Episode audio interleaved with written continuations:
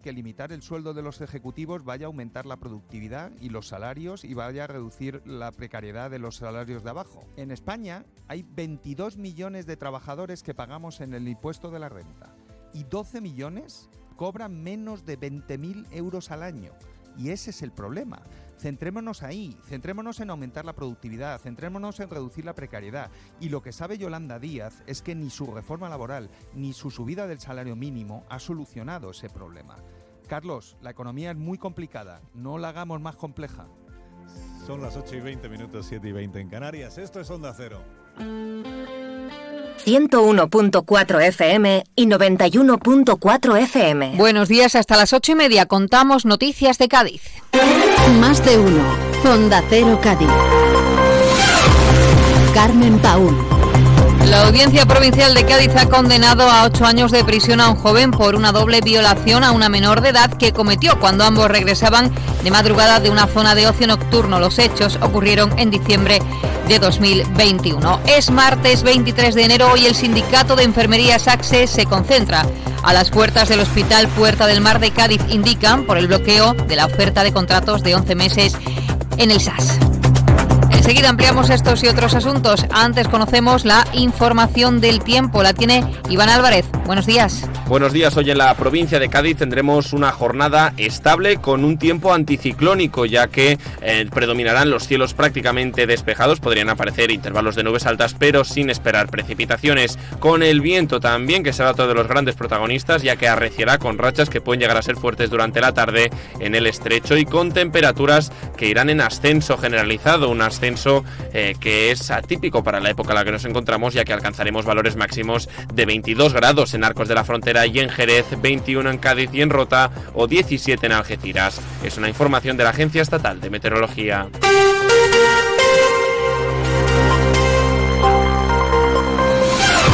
Audiencia Provincial de Cádiz ha condenado a ocho años de prisión a un joven por una doble violación a una menor de edad que cometió cuando ambos regresaban de madrugada de una zona de ocio nocturno en diciembre de 2021. Entonces él tenía 18 y ella 15 años.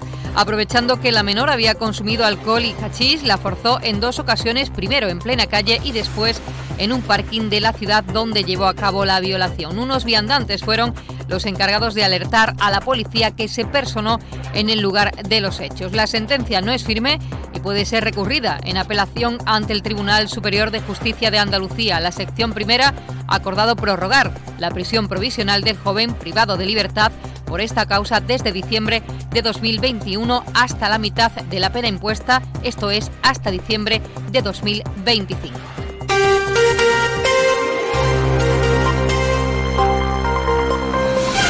Cambiamos de asunto. El sindicato de enfermería SAC se ha convocado a los profesionales afectados por la paralización de la oferta de contratos de 11 meses en el Servicio Andaluz de Salud a protestar hoy martes en hospitales de las ocho capitales de provincia de Andalucía. En Cádiz será en el Hospital Puerta del Mar a las once y media. Será en la puerta principal del centro.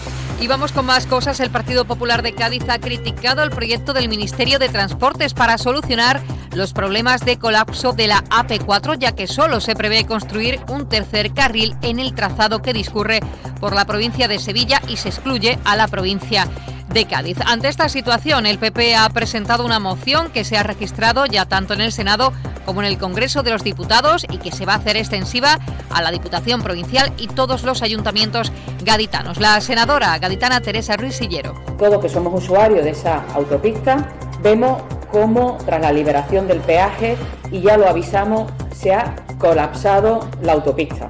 Es una necesidad, por tanto, ese tercer carril, pero además, como muy bien ayer eh, anunció también el presidente provincial del PP de Cádiz, Bruno García, no renunciamos para nada al desdoble de la Nacional Cuarta. No hay que desconocer que la provincia de Cádiz es la tercera provincia en población de Andalucía, la octava provincia de España en población Ruiz Sillero ha insistido en que hay que abordar el problema de la falta de capacidad de la AP4 y no obviar que también afecta a la provincia de Cádiz porque el tráfico de vehículos pesados se ha triplicado y ocupa completamente uno de los dos carriles de la carretera.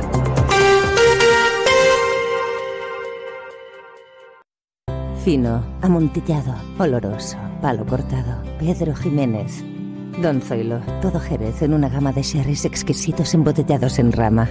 De la forma más natural, manteniendo toda su intensidad, sabor y color. Gama Don Zoilo 15 años, de bodegas Williams ⁇ Humbert. Somos Jerez. Disfruta con un consumo responsable.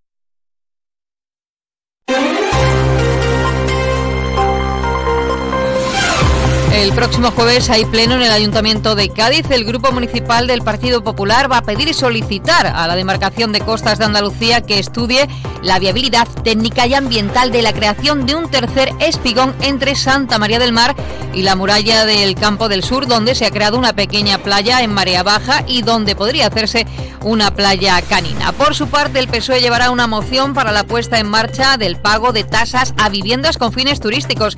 Así lo ha anunciado el concejal José Ramón Ortega, quien ha recordado que desde el PSOE ya pusieron el foco en este asunto, posibilitando modificaciones en el PGO que regulasen y pusiesen coto a la proliferación de estas viviendas. Las viviendas con fines turísticos deben contribuir en cuanto a las tasas de agua y de basura exactamente igual que hoteles o apartateles, ya que son una actividad económica exactamente igual y deben de contribuir a la ciudad en esos términos. Así lo entendemos desde el PSOE de Cádiz, así lo trasladamos al anterior equipo de gobierno, que no lo incluyó en la actual regulación de las UFT, y lo volvemos a traer a pleno para que se avance en esta regulación de las viviendas con fines turísticos y que den una rentabilidad social a la ciudad y que contribuyan económicamente también a la ciudad. Por este motivo, los socialistas instarán al equipo de gobierno a iniciar la modificación de las tasas de recogida de residuos sólidos urbanos y de agua de las viviendas con fines eh, turísticos para equipararlas con las del resto de modalidades de alojamientos que generan una actividad económica. Y de cara al Pleno de la Antiizquierda Gaditana preguntará por qué se está ocultando en el portal de transparencia el sueldo y otro dato de interés público ha dicho como es el del municipio de nacimiento del alcalde de Cádiz, el portavoz de la formación David de la Cruz. Consultado el portal y hay datos que son fundamentales, datos que necesita saber la gente, como el lugar de nacimiento del alcalde, como las retribuciones que no aparecen en ese portal de transparencia, que debe ser una herramienta para que la ciudadanía confíe en la política institucional. Asimismo, también tenemos una batería de preguntas relacionadas con el carnaval, como por qué Canal Sur no ha retransmitido las preliminares o el horario de las agrupaciones infantiles que ha despertado bastante quejas por parte del tejido que compone el carnaval eh, infantil y juvenil. Igualmente, delante izquierda gaditana preguntará qué idea maneja el Ayuntamiento de Cádiz, ha dicho, para el futuro del edificio de Náuticas. 8.27 minutos. Profesionales del canal Oreca y la industria turística. Vuelve HIT, Salón de Innovación en Hostelería. Descubre las tendencias en equipamientos, servicios y productos. Encuentra soluciones innovadoras y digitales y conecta con tus socios y clientes. Inscríbete en salonhit.com del 5 al 7 de febrero en FICMA.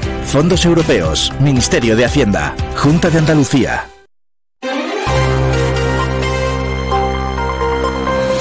El próximo día 31 de enero la ciudad de Cádiz va a recibir al buque Escuela del Perú con una serie de actividades institucionales y culturales. Además de la recepción prevista por el alcalde Bruno García, los miembros de la tripulación habrá una conferencia del destacado historiador peruano Víctor Peralta Ruiz. También habrá una exposición, Memoria de Perú, fotografías 1890-1950 y un concierto de bienvenida en el patio de la Casa de Iberoamérica de Mariela Com. Y el próximo sábado día 27 de enero en la Plaza de San Francisco se va a celebrar la Pestiñada Popular. La Asociación de Comparsistas 1960, organizadora de la Pestiñada, va a repartir 10.000 pestiños elaborados por la empresa Fran José, así como 120 litros de anís para acompañar la degustación. Además, el acto gastronómico también contará con varias actuaciones carnavalescas. La teniente de alcalde de fiestas y carnaval, Beatriz Gandullo, ha destacado que este año los actos gastronómicos llegarán de la mano de la cantera, con la puesta en marcha del programa La Cantera Callejera que la pestiñada lleva 34 años en nuestra ciudad, que la creó en su origen la Peña de los Dedócratas y que afortunadamente la Asociación de Comparsistas se hizo cargo de ella para que no se perdiera y la pudiéramos seguir disfrutando. Y la Casa del Carnaval acoge dos nuevas exposiciones, una de Carlos en Mundo de Ore, dedicada a Carlos en Mundo